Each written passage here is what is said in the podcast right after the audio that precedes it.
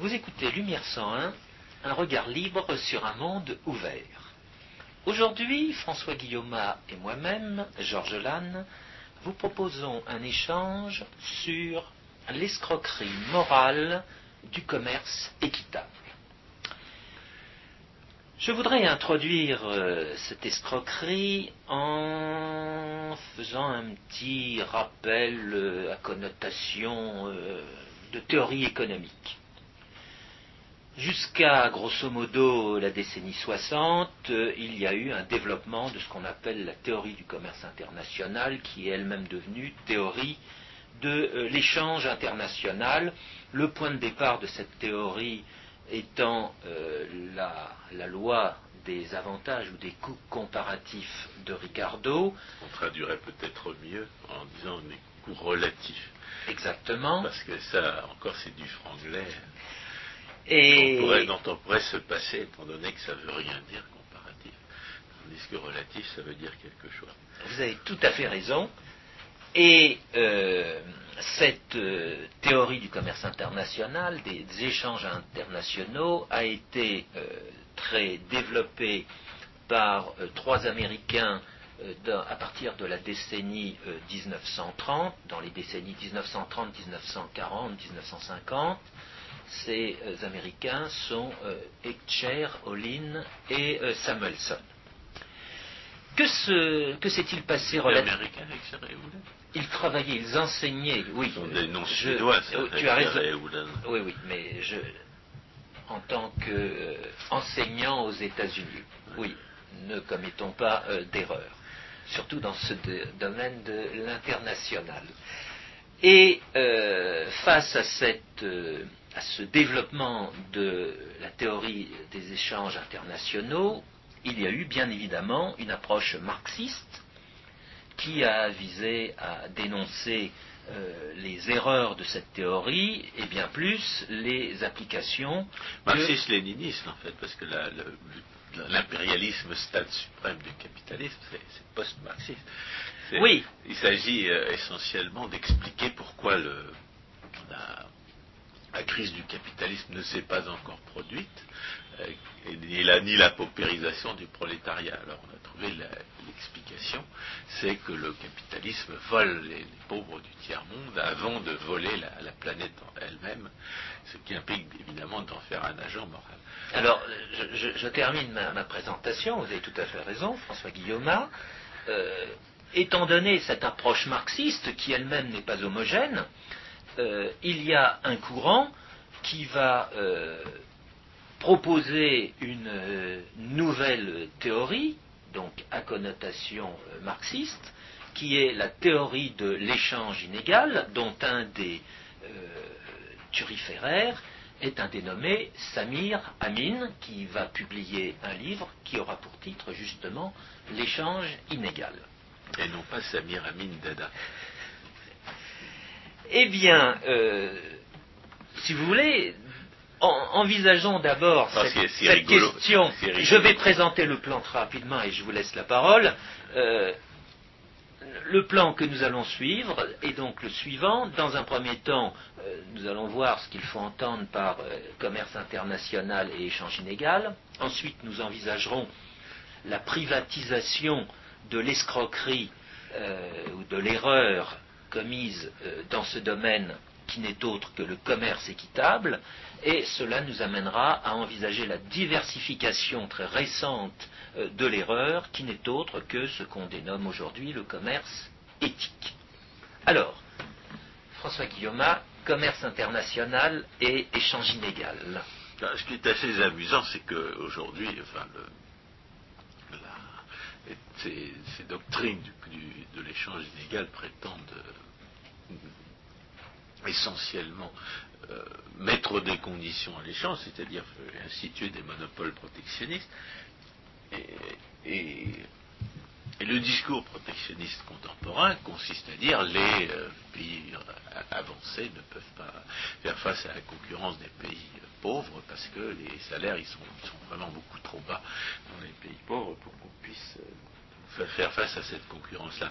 Ce qu'il faut, ce qui est amusant, si on, si on veut faire un peu d'humour noir, c'est que si les pays dits émergents aujourd'hui ne, nous font véritablement concurrence que depuis quelques années, c'est parce qu'ils raisonnaient, eux, à partir des théories du genre de l'échange inégal, qui consistait à dire ah mais les pays pauvres sont si peu productifs, leur productivité est si faible, ils ne pourront jamais soutenir la concurrence des pays, euh, des pays développés, et par conséquent, ils doivent fermer leurs frontières. C'est-à-dire que l'argument, l'argutie invoqué aujourd'hui pour fermer les frontières dans les pays développés, elle a, une contrepartie égale euh, et tout aussi euh, sophistique dans les pays, dans les pays pauvres.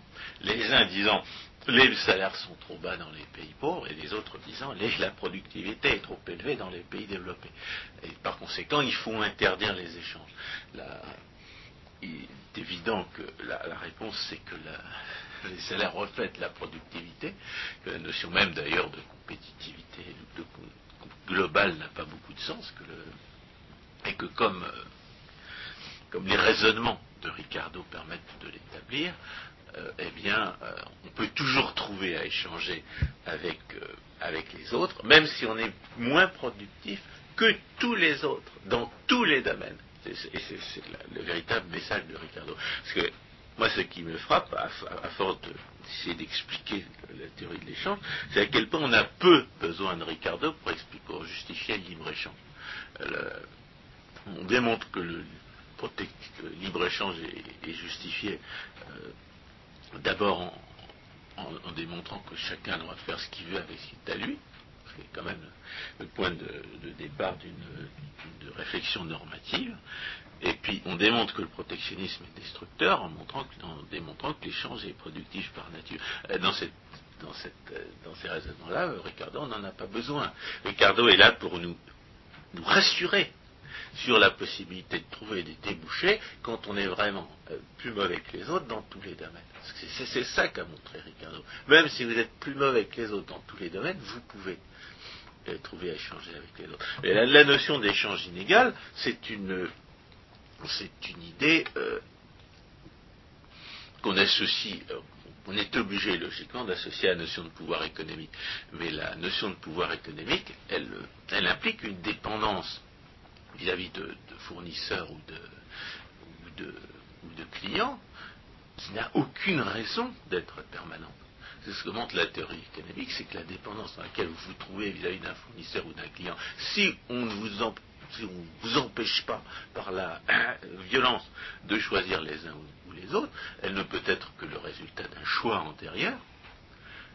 Par conséquent, vous en êtes responsable et puis vous pouvez vous en dégager moi, quand, j'ai essayé de théoriser la différence entre le pouvoir économique et le pouvoir politique, je me suis euh, j'étais obligé de constater que le pouvoir économique le plus important euh, auquel on puisse être soumis, c'est celui qu'on subit de la part de l'objet aimé quand on est tombé amoureux. Plus, personne n'existe, et, donc, si on veut raisonner, euh, on veut s'amuser à raisonner en termes économiques, les substituts disparaissent il n'y a plus de substitut et par conséquent, il n'y a pas de pouvoir économique plus fort que celui-là. Donc, et, c'est peut-être une occasion de rappeler que la notion de commerce international ou la notion d'échange international n'a pas, de sens. Les échanges se font entre, entre propriétaires. Les échanges se font entre des individus et des individus qui ont, le, qui ont dans une société libre le choix de leur, euh, de leur partenaire c'est ce qu'on appelle le marché, c'est l'ensemble des relations euh, euh, d'échange possibles entre les personnes qui n'ont pas encore eu lieu. Alors, parmi ces échanges potentiels, il n'y en aura que certains qui seront effectivement réalisés, mais le marché, c'est là, et le marché libre, c'est euh, une infinité possible d'échanges avec les autres. Alors, je, ferai une remarque à propos de Ricardo et, le libre-échange. Ce que je trouve intéressant euh, dans euh, sa théorie et qui est implicite à sa théorie, c'est quand même cette mise en, face à face de euh, la réglementation et du progrès technique. en effet, Ricardo fait apparaître que une contrainte qui va interdire la liberté d'échange est équivalente à une technique de production qui est insuffisante. Ricardo. c'est ce que dit aussi Frédéric Bastien dans son extraordinaire euh, article immense découverte, c'est que la, supprimer une entrave artificielle aux échanges, c'est l'équivalent de la découverte d'une nouvelle manière de produire. Que ce soit euh, d'ailleurs une, nouvelle technique de production plus efficace ou la, découverte d'un euh, gisement, minéral qui enrichit automatiquement son, inventeur. Et c'est ce qui l'amène à parler euh, des droits de douane comme étant des anti-chemins de fer. À l'époque où justement le chemin de fer euh, est en plein développement. Et la suppression des droits de douane à l'équivalent d'une gratuit de la construction d'un chemin de fer. Exactement. Et l'autre euh, l'autre remarque que je voulais faire, alors qui n'est plus en relation avec Ricardo, mais qui va être en relation avec les, économistes que je citais, Etcheroline et Samuelson, euh, a trait au, ce qu'on appelle les, ce qu'ils appellent les dotations euh, naturelles, euh, sur la base de quoi vont se faire ces échanges entre guillemets internationaux. et l'analyse marxiste va consister à dire que les pays sous-développés, les pays pauvres, en fait, n'ont pas la maîtrise, n'ont pas la responsabilité de leur dotation naturelle, ce sont les méchants capitalistes qui sont propriétaires, qui exploitent leur richesse naturelle et qui, en fait, les empêchent de euh, se développer. On peut d'ailleurs se demander si Ricardo n'est pas un peu responsable de ce genre d'analyse, dans la mesure où il raisonnait en termes de, classe, classe de propriétaires, classe de, travailleurs, alors qu'en réalité, euh, de plus en plus, d'ailleurs, chacun est à la fois euh, travailleur et épargnant c'est-à-dire propriétaire de, facteurs de production. cette, analyse en termes de classe implique finalement de raisonner en termes de classe comme s'il s'agissait d'agents moraux. Alors ce ne sont pas les classes qui sont des agents moraux, ce sont les, euh, les personnes. Et justement, la théorie marxiste de l'exploitation repose sur l'idée selon laquelle la classe capitaliste agirait comme un seul homme, et c'est la thèse euh, euh, complètement, contraire à l'expérience d'une classe capitaliste, d'une classe d'employeurs qui formerait un cartel d'employeurs pour exploiter le prolétariat. Cette thèse qui est absurde, euh, on peut, la, faire remonter à, ce raisonnement qui est complètement faux et qui consiste à, raisonner sur les classes comme s'il s'agissait d'agents moraux, alors qu'il n'y a que les individus qui sont des agents moraux. Et cette thèse est la seule, cette thèse du cartel, et du cartel dont on surestimerait d'ailleurs le pouvoir euh, d'influence sur les prix, car on a, déjà dit que le cartel euh, trouve ses limites dans, dans, la concurrence des autres, des autres entrepreneurs, et que l'existence même de la violence syndicale prouve que le pouvoir de cartel est limité, puisque la violence syndicale apparaît lorsque le syndicat, qui est lui-même un cartel d'offres de travail, se rend compte qu'il n'a pas la, maîtrise des, salaires, s'il s'attendait à pouvoir l'obtenir du fait de la cartélisation des, offreurs de travail. la conséquence, c'est que sur un marché qui est libre, et même sur un marché qui est cartélisé, il n'y a pas durablement une domination des acheteurs sur les vendeurs ou, euh, à l'inverse une domination des, vendeurs sur les acheteurs. C'est-à-dire que la théorie de l'échange inégal hein, repose sur des hypothèses qui ne résistent pas à l'examen, qui ne résistent jamais à l'examen. Jamais on ne peut parler d'un marché des matières premières qui serait toujours un marché d'acheteurs ou d'un marché du travail qui serait toujours un marché d'acheteurs qui est, la base des théories marxistes ou, post-marxistes de l'exploitation.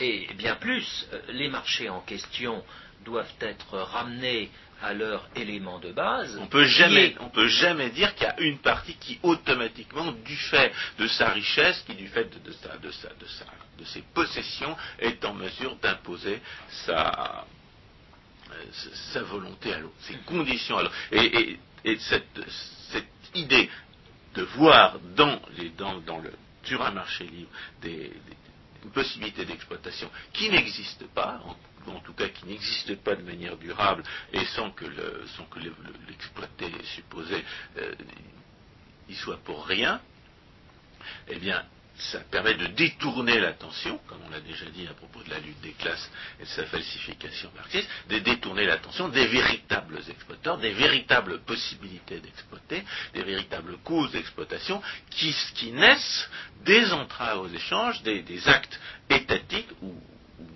des actes, ou des, actes de, de gangstérisme qui rançonnent les échanges et qui les entravent. Car autant il est impossible que sur un marché libre, l'exploitation euh, ait lieu, au, sens où on ne peut pas la définir. Évidemment, tout le monde trouve qu'il n'est pas assez payé pour ce qu'il fait, et tout le monde trouve qu'il doit payer trop cher pour ce qu'il achète.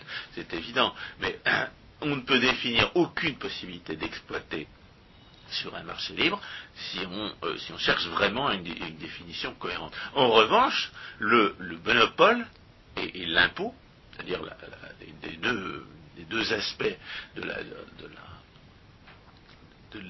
la, redistribution politique étatique, sont des actes d'exploitation. Ils le sont par définition. Alors, avant d'en arriver à, notre deuxième point euh, que vous commencez à envisager, euh, il, importe de voir qu'à la base du marché, à la base de l'échange, il y a un instrument financier. Cet instrument financier, c'est le contrat.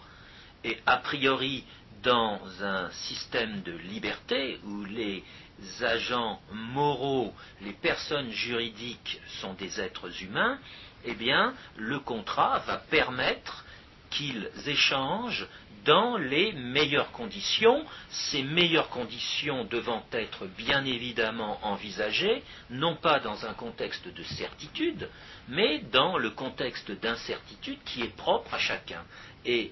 Dans ces conditions, aucun observateur ne saurait se mettre à la place de l'une ou l'autre des parties de l'échange. Est-ce qu'on peut dire quand même, il y a des gens qui se sont plaints de, l'échange illégal, c'est que beaucoup se sont rendus compte que ce ce qui exploite, ce qui détruisait par exemple l'agriculture africaine, c'était la, la distribution de, produits subventionnés par l'Union européenne, ce qui empêchait les Philippines de se développer, ce qui obligeait les, malheureux enfants à soit à, vivre sur des tas d'ordures, soit à se prostituer aux Philippines, c'était le protectionnisme du gouvernement philippin qui assurait le niveau de vie le plus bas possible à sa population.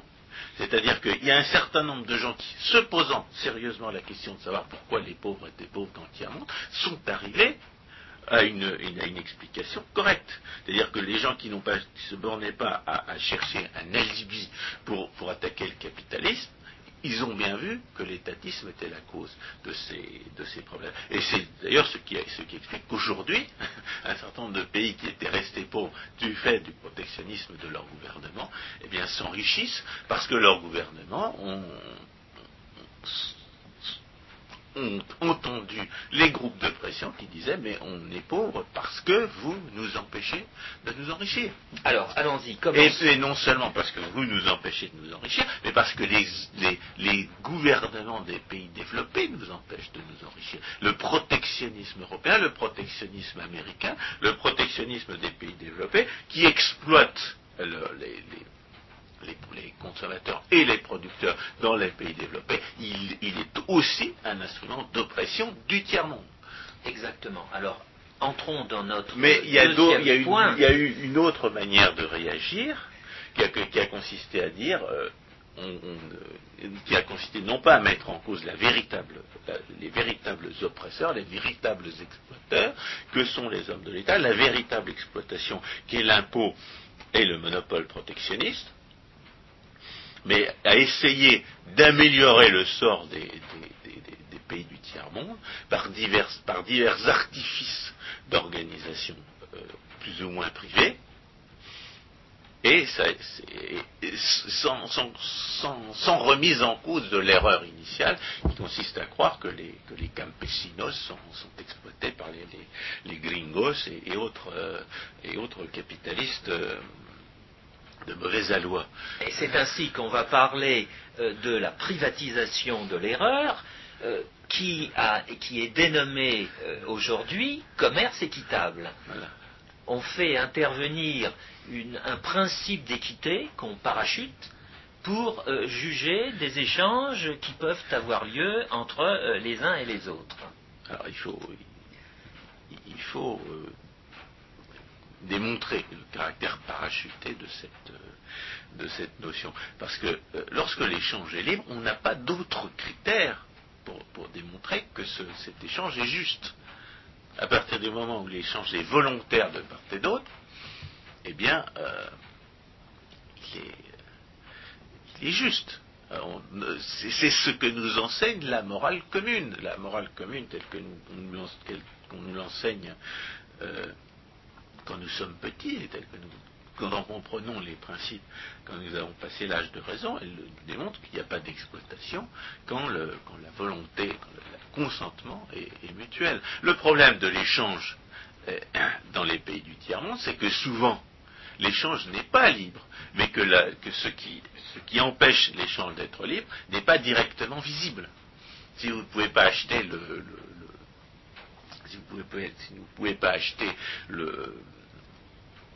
la production du, euh, du cultivateur africain, c'est peut-être parce qu'on vous interdit de, le vendre dans votre pays. On vous interdit de la vendre dans votre pays et par conséquent, ça, ne présente pour vous aucun intérêt de la lui acheter. Et si le, paysan africain ne peut pas vendre ses produits sur les marchés, c'est parce qu'il entre en concurrence, parce qu'il est victime de la concurrence déloyale des produits subventionnés euh, par l'Union européenne. C'est-à-dire qu'il est victime d'un protectionnisme prend la forme d'une interdiction d'échanger, et en plus il est victime d'un protectionnisme qui prend la forme d'une subvention, qui est une, autre manière d'illustrer, qui est l'occasion d'illustrer l'équivalence absolue de l'impôt aux subventions et du monopole protectionniste comme moyen de voler et, de détruire euh, les efforts des autres. Mais la, notion de commerce équitable, ça, consiste à essayer de trouver parmi les clients de, ces, producteurs pauvres, des gens qui seront prêts à payer plus cher ou d'acheter des plus mauvais produits pour être, pour être sûr que, la, que, les, producteurs seront euh, rémunérés de façon plus, moralement plus satisfaisante. Alors, si on parle d'escroquerie, euh, en, dépit euh, du fait qu'on n'a aucune preuve que les, les professionnels du, dit euh, commerce équitable ne respectent pas leurs engagements, c'est que euh, l'erreur, voire l'imposture, perdure que, quant à l'origine de la pauvreté euh, des, producteurs en question. S'ils sont pauvres, ce n'est pas dû, c'est pas inhérent à la nature du capitalisme, et ce n'est pas, c'est la faute des hommes de l'État et, dans la mesure où on ne met pas en cause les sources réelles de la pauvreté et où on prétend y remédier sans mettre en cause les, sources de la pauvreté, on, euh, on applique une espèce d'emplâtre sur une jambe de bois en réalité. Et on, se demande d'ailleurs pourquoi tous les, tous les producteurs ne, se ruent pas euh, pour, passer des contrats avec les professionnels du commerce équitable et euh, quand on voit en, quoi consistent les solutions proposées euh, en l'occurrence, on est obligé de se rendre compte qu'elles correspondent finalement à des critères de, gestion qui sont arbitraires et qui sont éventuellement même contestables. Mais à ce propos, il faut souligner le changement de perspective qui s'est opéré entre euh, l'époque où euh, les marxistes parlaient d'échanges inégal à l'époque actuelle où euh, ce qu'on peut encore appeler euh, des marxistes de telle ou telle tendance euh, parlent d'échanges équitables. entre ces deux périodes, qu'est-ce qu'il y a eu? Il y a eu l'effondrement de l'URSS. Il y a eu l'effondrement des échanges que pouvait avoir ce, monopole multiforme qu'était l'URSS avec le reste du monde. Et d'une certaine façon, les, les critiques de l'économie capitalistes, comme ils l'appelaient, se sont trouvés disons, éperdus. Ils ont essayé de trouver des voies de sortie. Ils se sont dit on ne peut pas continuer à emprunter la voie de l'échange inégal. Il faut trouver une voie qui nous permettra de continuer à exister. Et ils ont. C'est une manière de s'accrocher à leurs croyances. Exactement. Mais c'était pas, c'était pas mal de privatiser le, de privatiser la, notion d'échange inéquitable, parce que euh, dans une certaine mesure, on n'était pas, nous, forcés de subventionner leurs lubies. Mais je pense que ce qui est important, c'est de montrer que ce sont des lubies. Parce que euh, ceux, qui, ceux qui veulent, c'est dans une certaine mesure, c'est subventionner une certaine forme d'organisation. Ils voudraient euh, des coopératives entre petits producteurs. Voilà, et c'est pour ça que je faisais ma remarque, c'est que, en définitive, implicitement dans ce commerce équitable, il y a le refus de ce qu'ils appelleront l'organisation capitaliste, l'organisation euh, constituée par euh, des sociétés de forme euh, société anonyme, société de capital, et ils voudront absolument impérativement faire exister des sociétés de personnes, des sociétés de forme mutuelle, des associations, euh, considérant que ces formes de société sont beaucoup plus efficaces d'un point de vue économique pour euh, sortir de la pauvreté où se trouvent les gens qu'ils prétendent défendre que les sociétés de capital. Oui, elles n'ont pas renoncé à l'idée suivant laquelle le profit serait le résultat d'une exploitation. Exactement. Et ils n'ont pas renoncé non plus à cette idée qui est, qui est métaphysiquement absurde, qui consiste à croire que la nature, qu'on pourrait changer la nature humaine en changeant les institutions. Il y a dans, ce préjugé en faveur des des formes d'organisation euh, soi-disant non lucratives, car euh, il y a quand même un, spécialiste des associations qui, s'appelle euh, Pierre-Patrick Kaltenbach, qui a parlé d'associations lucratives sans but, plutôt que d'associations à but non lucratif. Donc les, gens s'imaginent que sous prétexte d'un statut non lucratif, entre guillemets, on pourrait, on pourrait faire disparaître la cupidité et le désir de pouvoir chez les êtres humains. Or, le, problème de ces associations dites à, but non lucratif, c'est qu'elles n'empêchent pas la cupidité et le désir du pouvoir de s'exprimer. Mais qu'elles leur permettent de s'exprimer, au contraire, dans un cadre où justement les critères de l'efficacité productive, que sont la valeur de l'entreprise sur le marché et le, profit qui en est, plutôt le bénéfice comptable qui en est l'expression approximative au, fil du temps, euh, permettent de, d'apprécier la contribution productive de chacun. Exact. Et à cet égard, la, notion de l'organisation non lucrative, c'est une organisation qui, a priori, est, inefficace. Il n'y a, que certains cas très particuliers dans lesquels on peut imaginer que ça marche mieux. Par exemple, le, partage de la, de, la, pêche dans un, bateau euh, un chalutier, on peut imaginer que c'est plus efficace qu'une forme d'organisation euh, euh, fondée sur le, sur le bénéfice résiduel comme critère de l'efficacité productive, mais ça tient à une, solidarité de fait entre les, entre les partenaires qui est, euh, qui est exceptionnelle et qu'on ne peut pas reproduire ailleurs. Oui, et on peut sur ce point faire référence à tout un domaine de la théorie économique qui est la théorie dite des droits de propriété, qui a bien fait apparaître. la théorie de l'agence. Euh, qui selon moi est une, une perversion. euh, de la théorie des droits de propriété qui fait bien apparaître que dans les sociétés à but soi-disant non lucratifs, il y a en fait un, grand... Une fausse dénomination. Oui, il y a un grand nombre de dirigeants, voire même euh, de non-dirigeants, qui vont tirer euh, de la substance de cette organisation à leur avantage. Euh, on présentera cette organisation comme étant une organisation équitable, pour utiliser le mot, mais cela n'est que en surface. De fait, on se rend compte qu'il y a énormément de gaspillage inhérent aux tentatives euh, des employés de l'organisation de détourner à leur avantage un certain nombre de résultats de cette organisation. on ne sait pas, on ne sait pas très bien qui est propriétaire des résultats en question. Eh bien, il y, il y aura forcément des conflits internes pour, pour se, les approprier, alors que dans une entreprise dite capitaliste, que, tout le monde voue aux hégémonies sous prétexte qu'elle serait fondée sur la cupidité, cupidité qu'on pourrait faire disparaître en changeant la structure juridique, eh bien, euh, on sait qui est propriétaire du résultat. Exactement. Et, alors, on sait qui donne les ordres parce qu'il va être propriétaire du résultat. Et cela nous amène à notre troisième point, qui est le commerce éthique. Pourquoi en arrive-t-on aujourd'hui à, euh, sinon, euh, remplacer euh, le commerce équitable par cette expression, mais au moins associer au commerce équitable l'expression de commerce éthique, bah, c'est justement que les, turiféraires du commerce équitable se rendent bien compte des, euh, anomalies, des, dégâts que le commerce équitable, euh, dont le commerce équitable est porteur. Oui, je dirais c'est plutôt des gaspillages.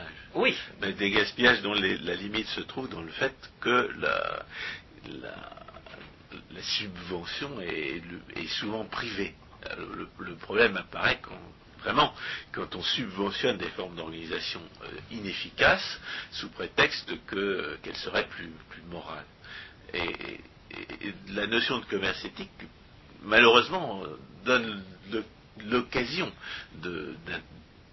à l'intervention de l'État de, d'ajouter ces dégâts, ces dégâts propres au gaspillage de la subvention privée. Parce que lorsque le bobo achète du sucre de gauche ou du café de gauche, euh, il le fait à ses dépens. Mais lorsque vous interdisez à des, gens de travailler sous prétexte que s'ils étaient embauchés, ils ne seraient pas assez bien payés, ce qui est l'essence de la démarche syndicaliste, mais a été internationalisé sous prétexte de commerce éthique, eh bien, vous, vous empêchez les pauvres de gagner leur vie lorsque vous prétendez interdire le travail des enfants dans un pays qui est tellement pauvre que les enfants doivent travailler, ben, ça ne veut pas dire que les enfants vont, aller à l'école, ça veut dire que les enfants ne pourront pas euh, obtenir la rémunération sur laquelle leur famille comptait pour pouvoir manger, pour pouvoir manger à sa faim.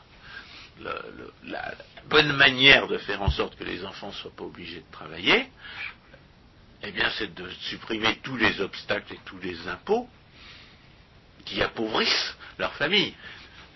Et les obstacles et les impôts, eh bien, ils sont très efficaces pour appauvrir leur famille. J'ai rappelé, et on ne le répétera jamais assez, que les enfants de Mani, s'ils sont dans les rues, s'ils font toutes sortes de choses qui nous déplaisent, et à juste titre, c'est parce que le protectionnisme du gouvernement a, diminué, a réduit le niveau de vie de tout le monde sans aucun profit pour personne d'ailleurs, a priori. Et ce qu'il faut voir, c'est qu'aujourd'hui le commerce éthique euh, porte, d'après ce que encore les turiféraires euh, développent, porte sur les modes opératoires de production, mais il faut bien se rendre compte que ces modes opératoires de production s'insèrent dans des associations, dans des formes d'organisation qui ne sont pas efficaces. Et c'est en cela qu'il y a un gaspillage très important dont on ne peut pas sortir. La société de capital est efficace par rapport à la société de personnes. Cela n'est plus à démontrer en théorie, cela est démontré en pratique. ce que je voudrais euh, souligner, c'est euh, le caractère, euh, c'est la malhonnêteté on a parlé d'escroquerie morale, la malhonnêteté des gens qui, euh, par exemple, font, procès à des entreprises multinationales d'exploiter leurs euh, travailleurs, leurs salariés.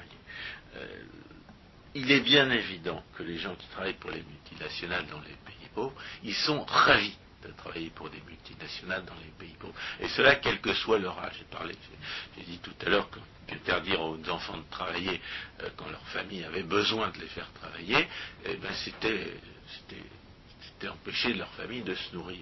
Mais plus généralement, interdire, aller organiser des campagnes de diffamation contre des entreprises multinationales sous prétexte qu'elles ne paient pas assez leurs salariés, sans demander l'avis des salariés en question, c'est profiter, de l'ignorance de l'opinion dans les pays occidentaux pour les amener éventuellement à sanctionner ce qu'ils ont interprété comme une immoralité de la part des entreprises euh, multinationales en question,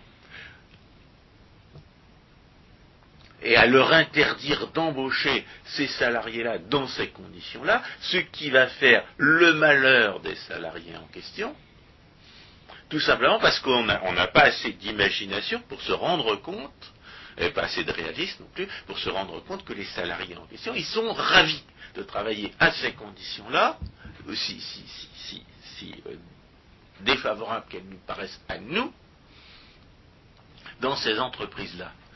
Et là, euh, j'ai évoqué tout à l'heure la, démarche syndicaliste et le fait que la démarche syndicaliste a pour essence d'essayer d'empêcher les autres de travailler et plus généralement d'empêcher de travailler des gens qui sont plus pauvres que les syndicalistes eux-mêmes, que les, travailleurs syndiqués eux-mêmes. Il, y a une deuxième, il y a une deuxième, euh, deuxième groupe d'intérêts qui organise ces campagnes de diffamation contre les, contre les sociétés multinationales qui embauchent des pauvres à, des conditions qui ne sont pas celles des pays riches, eh bien, ce sont les associations soi-disant éthiques, justement. Les associations soi-disant éthiques, qu'est-ce qu'elles gagnent à se faire les complices des syndicalistes qui veulent empêcher les pauvres de travailler pour pouvoir gagner marginalement euh, davantage?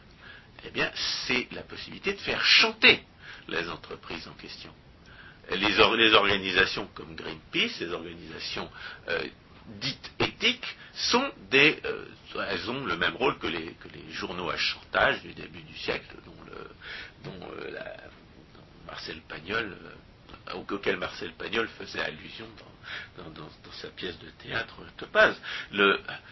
les associations menace les organisations des, multinationales de monter contre elles des campagnes de diffamation si elles ne les subventionnent pas. Ce sont des maîtres chanteurs, Greenpeace et autres associations. Ce sont des maîtres chanteurs qui profitent de la crédulité et de l'ignorance des euh, clients des entreprises multinationales dans les pays développés pour faire chanter les multinationales dans les pays développés. Et c'est pour ça qu'il y a lieu de parler d'escroquerie morale, non seulement parce que la norme au nom de laquelle ces, campagnes sont organisées, ce sont des normes euh, absurdes et arbitraires, soit des, formes d'organisation inefficaces qui ne profitent à personne, soit des, niveaux de rémunération qui par, hypothèse ne sont pas réalistes dans, les pays euh, en développement. Et aussi parce que la véritable raison d'être euh, de, ces, campagnes, c'est d'enrichir des maîtres chanteurs ou d'enrichir des gens qui sont déjà beaucoup plus riches que ceux qui vont être en réalité les victimes de ces campagnes. C'est pour ça qu'il y a lieu de parler d'une escroquerie morale. Même si les engagements que les associations en question prennent vis-à-vis de, euh, de ceux qui les prennent au sérieux euh, sont, sont respectés au sens formel du terme. François Guillaume, merci beaucoup de ce que vous venez de dire. Nous sommes parvenus à la fin euh, du temps euh, de bon formatage. Euh, je dirais quant à moi un, dernier mot. Il faudrait que les auditeurs mettent en perspective les trois euh, notions dont nous venons de parler, à savoir l'échange inégal, l'échange équitable et l'échange éthique, et que les auditeurs soient sensibles à ce problème de mots qui témoigne chez les défenseurs de ces euh, fausse notion, de ces escroqueries, en fait un certain malaise qui tient aux conditions dans lesquelles il se trouve, qui tient à l'idéologie euh, dans laquelle il se trouve, euh, qui se rendent compte que cette idéologie est vouée, est vouée à disparaître, et ils font les dernières tentatives, espérant qu'elle ne disparaîtra pas. Merci, chers auditeurs.